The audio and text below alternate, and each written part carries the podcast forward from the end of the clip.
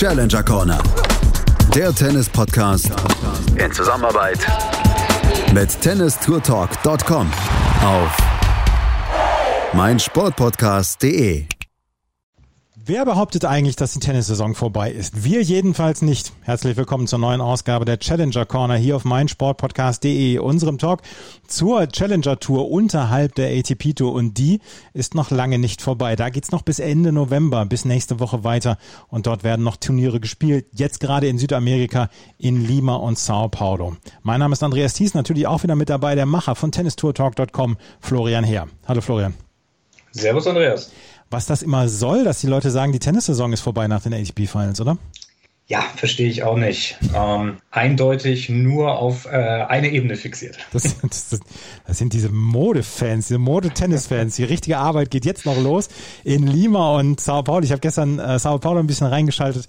Ach Mensch, ein Challenger Outdoor. Nee, das, äh, Lima war Outdoor-Sand? Beide, beide, glaube ich, Autosand. Aber das ist, ähm, ja, also dieser Südamerika-Swing, der jetzt immer stattfindet, um diese Jahreszeit, das ist ja schon seit Jahren hier Tradition auf der Challenger Tour, ist etwas, was ja eine Riesensache ist. Ich habe mal Yannick Hanfmann, ich glaube, es war letztes Jahr, den habe ich dann in äh, Mitte des Jahres dann verabschiedet, mehr oder weniger hin, äh, als er dann nach Südamerika geflogen ist und diesen Swing gemacht hat. Und ich hab, wir haben uns dieses Jahr getroffen, ich habe gesagt, wir müssen unbedingt nochmal reden über deine Erfahrungen. Und er hat nur mal kurz gesagt, also es war jetzt zwar ergebnistechnisch für ihn nicht so besonders toll, aber von den Reisen und von den Turnieren her muss es absolut klasse gewesen sein. Sao Paulo ist Outdoor hart und Lima ist Outdoor Sand. Ich habe gestern ein bisschen Outdoor Sand geguckt und das ist in Lima tatsächlich und Sao Paulo ist Outdoor Hartplatz und vor ein paar Jahren hat nochmal so ein Challenger Finalturnier dort stattgefunden. Ich weiß noch, dass Cedric Marcel Stäbe das damals gewonnen hat. Das ähm, waren damals, glaube ich, noch diese Challenger Finals, die stattgefunden genau, haben. Genau, genau. Schade, dass die abgeschafft worden sind. Ja, das war damals ja der Punkt, was dann, glaube ich, durch die Next Gen Finals ähm, ah. ja abgelöst wurde. Es wurde nicht richtig propagiert. Ich weiß noch, was die Next Gen Finals angekündigt wurden. Das war ja eben ein Jahr im Voraus bei den ATP Finals damals äh, in der Pressekonferenz. Und äh, ich habe damals auch noch mit äh, Chris Kermode, was damals, glaube ich, äh, noch ähm, eine Frage stellen können innerhalb der Pressekonferenz und habe dann auch gefragt, ob das mehr oder weniger dieser Ersatz dieser Challenger Finals darstellen soll. Er ist nicht so direkt drauf angegangen, aber ähm, man kann schon festhalten, dass diese Challenger Finals sich nie wirklich ähm, durchgesetzt haben. Dadurch natürlich auch, dass sie ja eben in Amerika stattgefunden haben oder eben in Brasilien in dem Fall da stattgefunden haben. Da sind natürlich viele Europäer dann auch nicht mehr hingeflogen. Also das heißt, da waren dann auch wirklich nicht die wirklich besten Spieler dann auch immer mit dabei, weil einige darauf verzichtet haben. Und es wurde auch von seitens der ATP, muss man auch ganz klar sagen, nicht wirklich richtig promoted. Also ganz im Gegenzug, wie ja dann ähm, die Next Gen Finals verkauft wurden, ja, wo ja eine richtige Werbekampagne und PR da, da dahinter gesteckt ist und das natürlich ähm, ja ganz anders aufgemacht wurde. Und es ist dann eben ja mehr oder weniger ein Ersatz, weil natürlich viele dieser Next-Gen-Player natürlich auch ihre Punkte mitunter auf den Challenger Tour-Turnieren ähm, gewonnen haben, sich dann eben für Mailand zu qualifizieren. Das war auf jeden Fall noch so ein kleiner Blick in die Vergangenheit beziehungsweise in die Zukunft, was wir in Südamerika noch erleben werden. Wir werden hier nächste Woche noch ein Turnier in Portugal erleben auf Indoor-Sand und dann noch in Campinas in Brasilien auf Outdoor-Sand. Das sind die letzten Turniere und Lima und Sao Paulo halt in dieser Woche.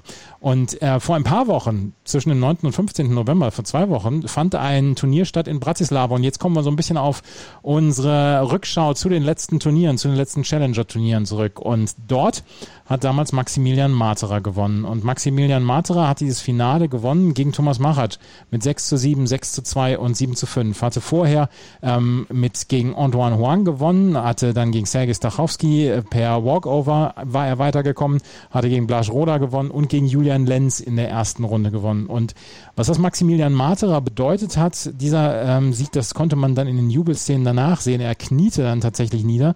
Maximilian Materer von Verletzungen geplagt in den letzten Jahren, ist endlich wieder auf dem Weg zurück und klopft jetzt wieder an die Top 200 an. Es ist ein steiniger Weg zurück.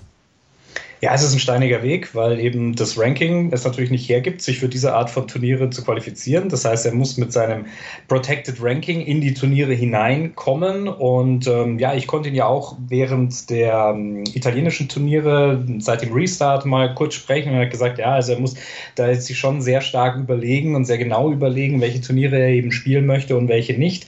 Das heißt, muss sich eben fokussieren, schauen, wo er dann auch wirklich die Möglichkeit hat, dann tief ins Draw reinzugehen, um dann auch die dementsprechenden Punkte zu gewinnen.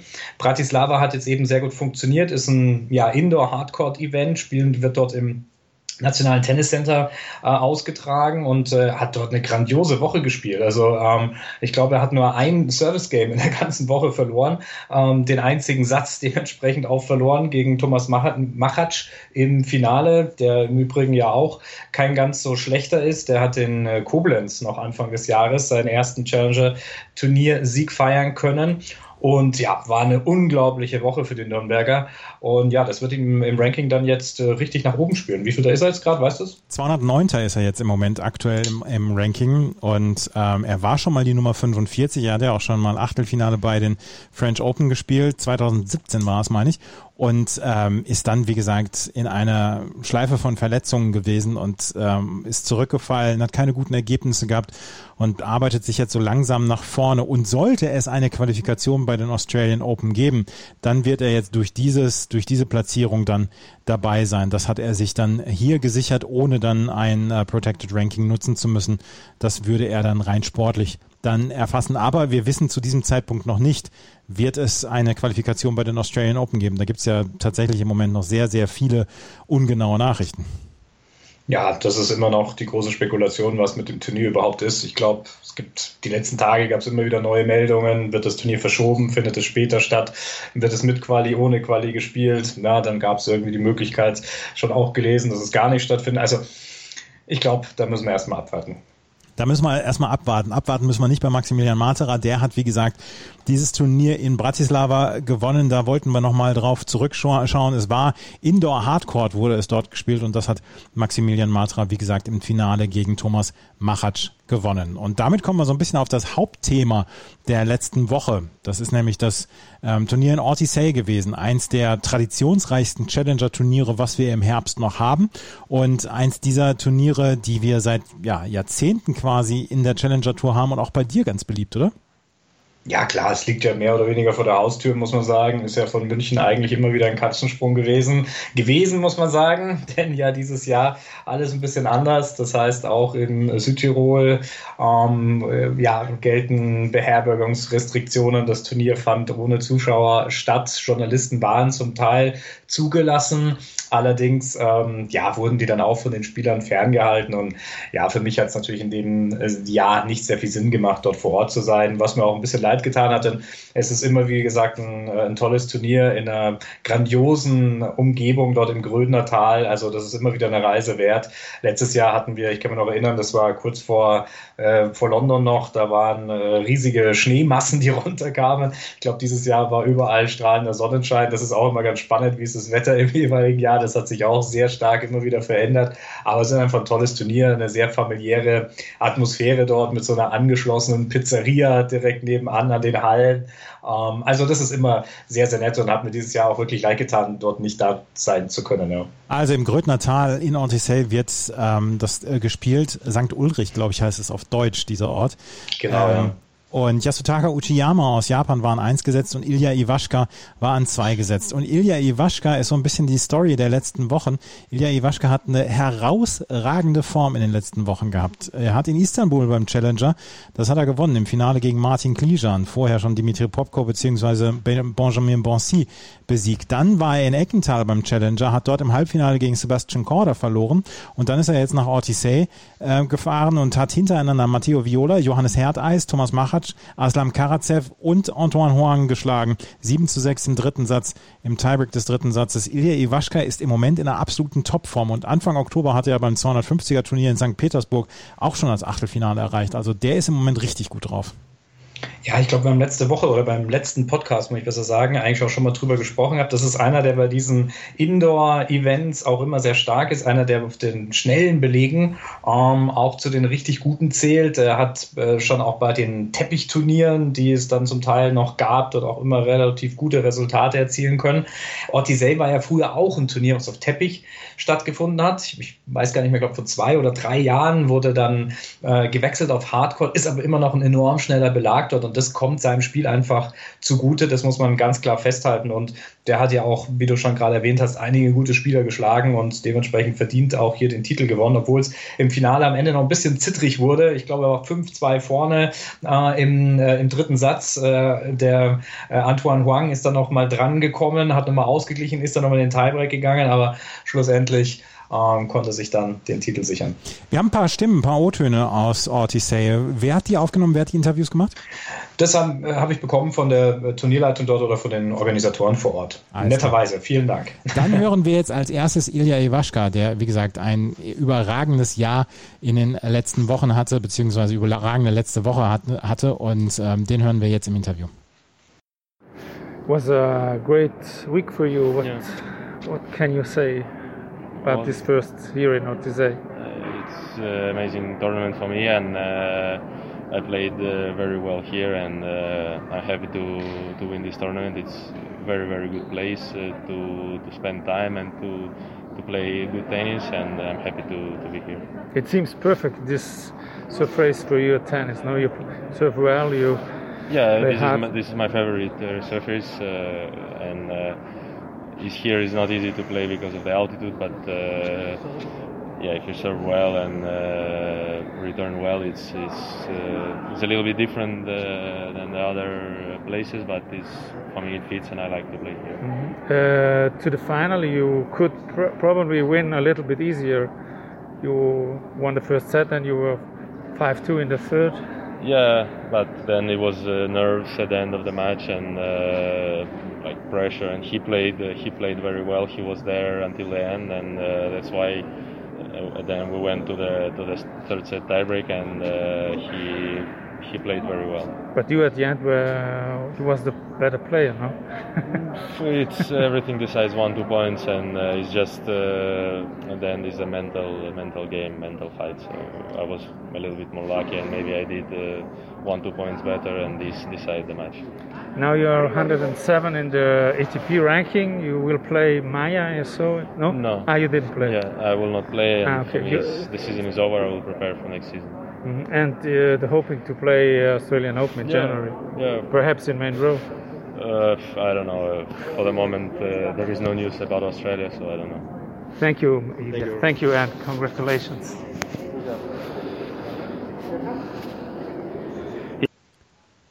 Das war Ilya Iwaschka. Und jetzt können wir dann auch noch Antoine Huang ähm, hinzufügen. Der ist nämlich in diesen letzten Wochen dann auch Richtung Top 100 hat er sich aufgemacht. Und hier hat er das Finale erreicht. Und auch den hören wir jetzt nochmal. Um, congratulations for reaching the finals. It was a tough match, tough losing in the, in the tiebreak. I hope you're not too disappointed. What, what are your feelings about the match uh, today? Yeah, it was a tough battle from the for the first point to to the last because uh, Ilya is very solid. He put a lot of pressure and play fast on both sides, so it's really tough for me to to play my game. I try to to survive uh, all the all the match because I was in danger every time, and uh, then at the at the end, yeah, it, it was uh, really close but I'm happy for all the week I spent here. It was uh, really tough matches uh, from the first round where I I won 7-6 in the third and uh, and uh, to the final. So I think I show a great uh, attitude on this match and. Uh, yeah, I know what I have to improve for the for the next year, and yeah, I hope to be back yeah, you, next year you say last year semi-finals, this year finals. Next year you're going to come back next year to win it. I hope to, but uh, every match is difficult and uh, the level in challenger is, is really good. So we, we never we never know what happened, but. Uh, I still want to, to improve and uh, to to progress to the ranking to yeah to to see what I can do in the, the top level just about your week here. You've been to Ortizay before. What can you say about Ortizay and about your time here and the place? I mean, we're a, we are in a red zone at the moment, but yeah, what sure. do you think about the place in general? The place is really nice with the mountains and nature. Uh, it's really, really beautiful, but uh, yeah, it's really sad to to play in front of so, so few people. Because, but uh, as I said, it was a a big thank to to all the people that make the, the tournament because it's important for for all the players, and uh, I hope the situation will get better the next next year and. Uh, and see more fans to to watch the, the final, the semi-final, everything. Just last question: What's what are your plans now? Have you got another tournament, or what? What are your plans? No, it's uh, it was the last match of the season, and uh, now it's time for holidays, and uh, with my family, my girlfriend, and then uh, for I'm gonna train for the preseason. Thanks a lot. Thank Congratulations you. again. Thanks. Thank you.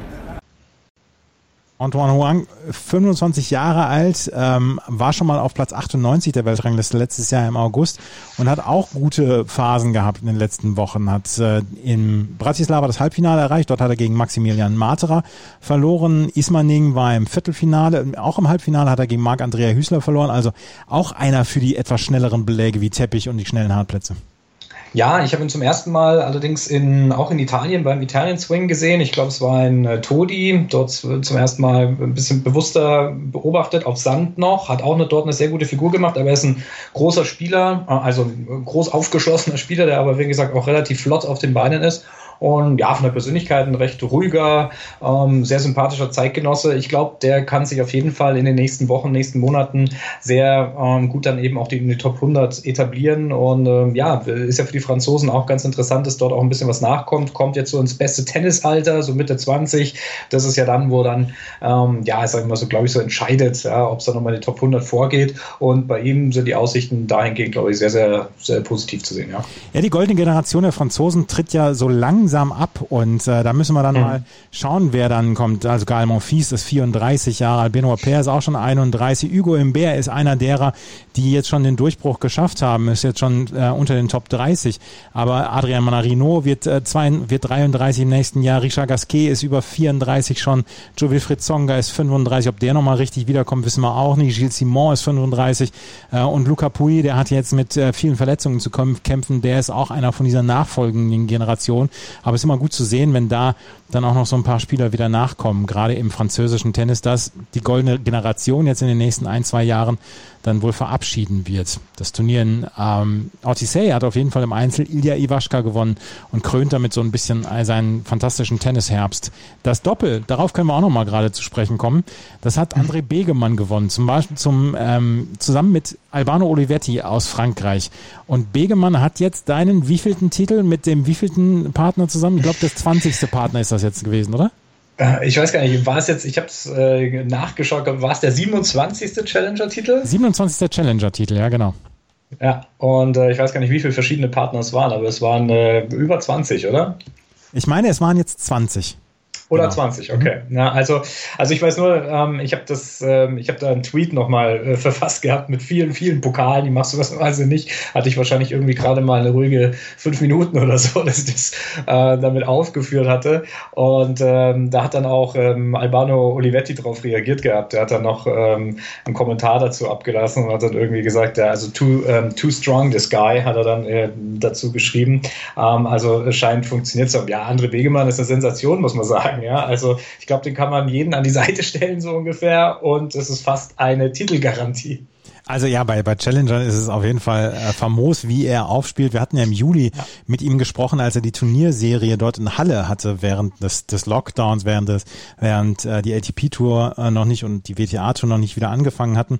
Und da hat er ja schon mal so ein bisschen reingeschnuppert in das Geschäft eines Turnierdirektors und jetzt ist er wieder auf der aktiven Bühne zurück, ist auch wieder unter den Top 100 in der Doppelweltrangliste zurück und ähm, ja, vielleicht sehen wir den ja dann auch nochmal bei den Australian Open. Allerdings braucht er dafür einen wirklich guten Partner, weil ich habe es 2019 erlebt, als Kevin Krawitz und Andreas Mies nicht zusammen spielen konnten, weil sie äh, Nummer 60 und 65 der Weltrangliste waren und das damals nicht fürs Hauptfeld gereicht hat. Also da bräuchte er schon einen richtig guten Partner, um bei den Australian Open ins Hauptfeld zu kommen. Dort werden ja die beiden Doppelplatzierungen zusammengezählt äh, und dann ähm, werden die 64 Doppel dann ja nach quasi nach dem nach der zusammengesetzten Zahl der beiden Weltranglistenpositionen dann aufgestellt.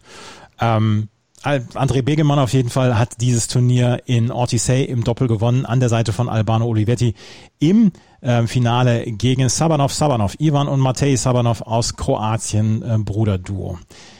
Wir haben noch ein bisschen was weiteres zu besprechen. Letzte Woche gab es nämlich auch die Orlando Open. In den USA gab es ein Challenger-Turnier und das hat Brandon Nakashima gewonnen. Und wenn ihr die letzte Folge von unserem Podcast Challenger Corner gehört habt, habt ihr ihn auch im Interview gehört. Er wird ja von Pat Cash betreut und er hat letzte Woche seinen ersten Challenger-Titel geholt. Eben ähm, Finale gegen Preinisch Guniswaran mit 6 zu 3 und 6 zu 4 und ist ziemlich durchgecruised durch dieses Turnier. Keinen einzigen Satz abgegeben wie muss man da immer jetzt sagen, oder? You heard him, you heard him here first, oder? Genau, war, ja, der, war, ja, der, ja. war der Slogan, okay. Absolut. ja, genau, ähm, genau, also war äh, in, in äh, Ismaning, da allerdings, glaube ich, in der ersten Runde ja sich schon relativ schnell wieder verabschiedet, aber war der erste Auftritt auf Teppich, das heißt, das war natürlich ein sehr ungewohntes Terrain für ihn. Jetzt zurück in heimischen Gefilden ähm, bei diesem kurzen US-Swing, der dort stattgefunden hat. Und ja, du hast angesprochen, war eine, war eine Riesenwoche auch für ihn. Ähm, gegen Gunnar Swaran im Finale äh, gespielt. Für ihn war es, für den Inder war es ein bisschen tragisch. Der hat die Woche vorher schon im Finale gegen Dennis Kudler in äh, verloren, also zwei Challenger-Finals hintereinander verloren. Ist auch nicht ganz so eine glückliche Geschichte. Und ansonsten, ja, hat er äh, gute Spieler geschlagen. Mitchell Krüger, seinen äh, Landsmann im Halbfinale, Alexander Richard und ähm, wer war noch mit dabei? Mackenzie McDonald. Ja, Mackenzie McDonald, Dankeschön, genau. Also ja, das sind ähm, Spieler auf seinem Leistungsniveau. Er ist ja auch erst 19 Jahre alt, also demnach ähm, war das natürlich so der erste Milestone Victory, wie man so schön sagt. Und da können wir auch gespannt sein, was dort nächstes Jahr noch kommt. Und vor allem eben auch natürlich, welche Rolle Pat Cash dort spielen wird. Ne? Also ähm, ich glaube, da kann man schon viel zehren, ähm, wenn man so einen Supercoach, hat man das mit zwischenzeitlich genannt, oder? Dort an der Seite hat. Ja, genau. Als Stefan Edberg und Boris Becker parallel dann damals Roger Federer und Novak Djokovic trainiert haben, waren es die Supercoaches. Goran Ivanisevic kam dann noch dazu und jetzt ist es Pat Cash, der sich um Brandon Nakashima kümmert, der in der letzten Woche die Orlando Open gewonnen hat. Und damit kommen wir jetzt zu den aktuellen Nachrichten und zu den aktuellsten Nachrichten, denn gestern gab es in äh, Sao Paulo, glaube ich, nee, in Lima, Entschuldigung, hat Nicolas Jarry sein Comeback gegeben. Nicolas Jarry, Nicolas Jarry, das ist doch bekannt. 2019 hat er zum Beispiel in Genf das 250er Finale damals nur ganz knapp gegen Alexander Zverev gewonnen, ist schon ähm, unter den Top 40 gewesen und galt als wirklich großes Talent im chilenischen Tennis. Ähm, ist jetzt so ein bisschen abgelöst worden im chilenischen Tennis dann auch durch, wie heißt er? Mir, Sorry? Mir fällt der Name gerade nicht ein, von, vom anderen chilenischen Weltklasse-Spieler. Ähm, ja, warte. Stehen wir jetzt auf der Leitung. Christian Garin. Christian Garin. Christian Garin, ja. Auf jeden Fall, Nicolas Jarry ist, äh, ist der Rang abgelaufen worden durch Christian Garin und dazu gab es Anfang dieses Jahres eine Dopingsperre. Er ist rückwirkend für elf Monate gesperrt worden und dieses Turnier in ähm, Lima war jetzt sein erstes Turnier nach dieser Dopingsperre. Und das Match hat er gleich verloren gegen Nicolas Alvarez aus Peru mit 6 zu 2, 2 zu 6 und 6 zu 2 und ist in der ersten Runde ausgeschieden. Und auch für Nicolas Jarry wird es äh, dauern, bis er dann wieder an seine Form anknüpfen kann. Weswegen war er damals wegen Doping gesperrt worden? Da war irgendeine Substanz, oder? Ähm, mit drin. Er selber hat gesagt, ähm, es ist ja durch eine Kreuzreaktion mit seinen eingenommenen Vitaminen ähm, hat sich das ergeben und ähm, ja, hat dann auch nochmal ein Statement über Social Media dahingehend abgegeben. Also ich glaube, die Geschichte ist passiert während der Davis Cup Finals in Madrid. Hat dann noch gespielt äh, in Australien und nach Adelaide war das letzte Turnier, was er dann gespielt hat, wurde dann also dann die Sperre ähm, effektiv und ähm, ja, ähm, er hat also dann ja mehr oder weniger gepostet, dass er ja mit einem reinen Gewissen aus der Sache herausgeht und aber auch seine Lektion gelernt hat. Also ja, anscheinend ist irgendwas fehlgelaufen, anscheinend wirklich durch diese Reaktionen, die sich dort vermischt haben. Elf Monate waren es jetzt, die er nicht mehr mit auf der Tour war. Und ja, jetzt hat sich, sie hat eine Wildcard bekommen für das äh, Lima Challenger dort in der ersten Runde. Du hast angesprochen, gegen einen lokalen Matadoren gespielt, in drei Sätzen verloren. Aber aller Anfang ist natürlich schwer. Also wie gesagt, letzte Turnier war in Adelaide, das ist auch schon ein paar Tage her. Und jetzt ist natürlich auch die Frage, ich glaube, er hat kein Ranking mehr. Ähm, das heißt, äh, das ist natürlich der steinige Weg zurück. Er braucht dementsprechend die ja, Einladungen der Turnierveranstalter. Das bietet sich natürlich jetzt an, dass er dort vor der Haustür ein paar Turniere hat in Südamerika, die dort jetzt stattfinden und kann da vielleicht auf die eine oder andere Wildcard hoffen. Ansonsten geht natürlich auch wieder der Weg über die ITF-Turniere und dann mal schauen, inwieweit ähm, vielleicht auch größere Turniere dann ihm eine Wildcard dann vielleicht zur Verfügung stellen werden. Ligandrol und Stanozolol waren die Substanzen, die in seinem Blut gefunden worden, äh, im Urin gefunden worden sind. Und er war bis zum ähm, 16. November war er gesperrt, beziehungsweise bis zum 15. November. Am 16. November konnte er wieder spielen. Und jetzt hat er sein erstes Turnier wieder gespielt. Nicolas Jarry ist also wieder zurück auf der ATP-Tour und wir werden sehen und wir werden es nächstes Jahr beobachten, wie schnell sein Weg wieder zurück auf die Tour geht. Er ist auch schon 25, schon in Anführungsstrichen, aber auch da wird der mhm. ähm, Weg dann sicher sicherlich nicht leichter werden für ihn. Und ich bin sehr gespannt auf, auf seinen Weg. Und er ist tatsächlich aus dem Ranking raus, wie er dem Geräusch gerade nach äh, urteilen könnt, weil ich habe gerade nach seinem Namen gesucht und der ist nicht aufgekommen. Und ja, er ist aus dem Ranking verschwunden. Der hat vor, der, hat, der vor zwei Jahren, glaube ich, war es in Hamburg, hat er mal richtig auf sich aufmerksam gemacht. Da ist er, äh, der ist äh, ins Halbfinale gekommen, hat dort so richtig starke Performance abgeliefert und war auch außerhalb des Platzes ein gern äh, gesehener Gesprächsgast. Ähm, spricht äh, perfektes Englisch, ne, was ja auch für die Südamerikaner nicht immer ganz so selbstverständlich ist. Und ähm, ja, da glaube ich, wurde auch zum ersten Mal in der breiten Öffentlichkeit auch hier in Europa bekannt. Ja, äh, 2018 war insgesamt ein richtig gutes Turnier für ihn. Du hast es ja. gerade gesagt, Halbfinale in Hamburg, dann hat er noch Halbfinale in Kitzbühel gespielt, dann hat er bei den US Open hat er in fünf langen Sätzen gegen John Isner damals äh, verloren und äh, das war ein richtig gutes Jahr für ihn und da ist er, ja, da hat er auf sich aufmerksam gemacht und jetzt, wie gesagt, ist er aus dem Ranking raus und muss nächstes Jahr dann wieder die ganz harte Tour anpacken. Aber es gibt ja vielleicht im Februar dann auch wieder den Südamerika Swing auf der ATP Tour. Vielleicht fällt dann auch für ihn die eine oder andere Wildcard ab. Ansonsten haben wir noch eine Nachricht. Bergamo ist verschoben worden. Bergamo, und auch darauf äh, weisen wir immer quasi in jedem Podcast hin. Yannick Sinner hatten wir letztes Jahr beim Turnier in Bergamo im Interview. Und die haben ihren, äh, ihr Turnier jetzt verschoben, nicht abgesagt. Das, muss, das äh, ist wichtig, das zu betonen. Ja, aber das sind so die ersten Vorboten, wenn es darum geht, ähm, so ein bisschen abzutasten, wie könnte denn der Kalender im Frühjahr oder Anfang nächsten Jahres aussehen, weil wir haben ja immer noch keine Gewissheit, welche Turniere stattfinden werden. Es steht und fällt, wir haben es gesagt, mit den Australian Open. Daran wird sich natürlich viel ausrichten, daran werden sich dann auch alle anderen Turniere ausrichten müssen. Für die Challenger Tour ist es jetzt aber schon so eine Abwägung. Das heißt, die ersten Veranstalter fangen jetzt natürlich an zu sagen, na, also das kommt mir alles noch ein bisschen zu früh, wie wir jetzt gerade merken. Viele Länder sind noch im Lockdown. Das heißt, wir können nicht davon ausgehen, dass im Januar, Februar dort auch irgendwie Zuschauer dort vor Ort sein werden. Und das war am Ende auch der Grund, warum das Turnier in Bergamo gesagt hat, na, wir werden dieses Jahr also nicht oder nächstes Jahr nicht im Februar starten, wie wir das bisher immer gemacht haben. Das wird die 16. Ausgabe schon dieses Turnier sein. Also auch ein ganz traditionelles Turnier auf der Challenger Tour und werden in den Herbst verlegen. Und Sie haben eben gesagt, ja, der Grund ist halt relativ einfach. Februar kommt einfach zu früh und äh, dass die Zuschauer, obwohl, das muss man auch ganz äh, klar sagen, in Bergamo zum Beispiel keinen Eintritt zahlen, aber sie haben gesagt, das ist ein wichtiger Teil unseres Events. Und wenn die nicht mit dabei sein können, dann wollen wir dieses Turnier eben auch nicht irgendwie degradieren oder in einem kleineren Ausmaße stattfinden lassen und hoffen eben darauf, dass sich die Situation bis Herbst 2021 dann normalisiert. Das bedeutet für das Turnier, dass es aber wahrscheinlich auch langfristig in den Herbst gehen wird. Also man geht davon aus, dass es nicht nur für das nächste Jahr gilt, sondern eben auch äh, eine langfristige Entscheidung sein wird. Und das ist schon ganz interessant, weil man natürlich jetzt so fragt, in welchem Zeitraum es stattfinden könnte. Also es wird so auf Oktober, November hinauslaufen. Und wenn man sich überlegt, dass in dem Zeitraum ja viele Turniere in Italien stattfinden werden, nämlich die Next Gen Finals zum Beispiel in Milan, aber auch natürlich die ATP Finals in Turin dann.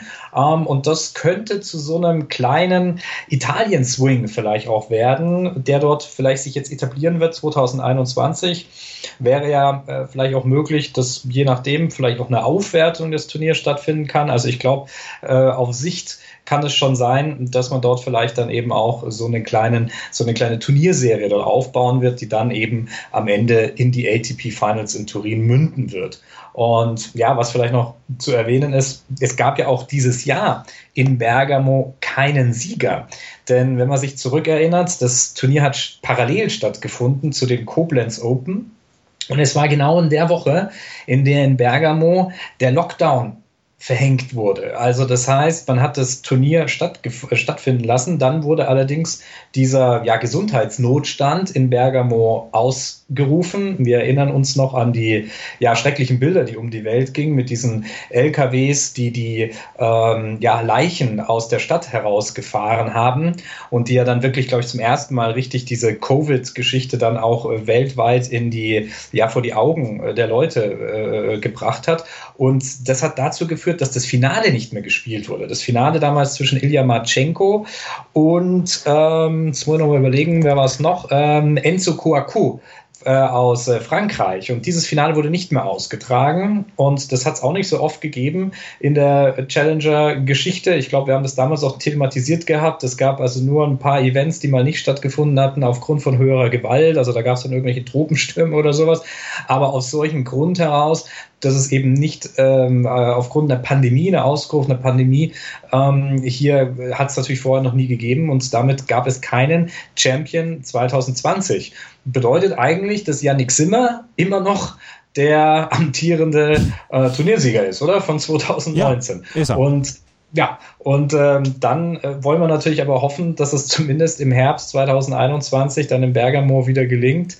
Ähm, dann ist ein tolles Turnier mit richtig toller Atmosphäre, muss man auch immer sagen. Und es ist nachvollziehbar, dass die ihre Zuschauer dort mit dabei haben wollen. Und ja, drückt da alle Daumen, dass es zumindest 2021 dann auch zu Ende gebracht wird in einem, ja, hoffentlich dann auch normalen Umfeld. Hoffentlich normales Umfeld, das können wir uns allen nur immer die ganze Zeit wünschen, in jeder Beziehung. Das werden wir dann 2021 beobachten, denn 2021 wird es die Challenger Corner auch auf jeden Fall auch wieder geben. Und wir schauen jetzt mal in den nächsten Wochen, ob wir dann noch eine Sendung unterbringen. Aber jetzt sollte es das erstmal für dieses Jahr gewesen sein. Wie gesagt, wir haben euch darüber informiert. Es gibt noch ein, zwei Challenger-Turniere in der nächsten Woche. Diese Woche gibt es noch eins beziehungsweise zwei in Lima und Sao Paulo. Und ähm, wenn ihr livestream.com slash ATP anklickt, dann könnt ihr dann auch noch auf die richtigen, auf die ganzen Plätze schauen und das tatsächlich legal. Das war es mit der heutigen Sendung. Ähm, Florian, ich danke dir. Falls wir uns nicht mehr sprechen, schöne Weihnachten. Ja, wünsche ich auch. Vielen Dank fürs Zuhören. Bis zum nächsten Mal. Auf Wiederhören. Challenger Corner.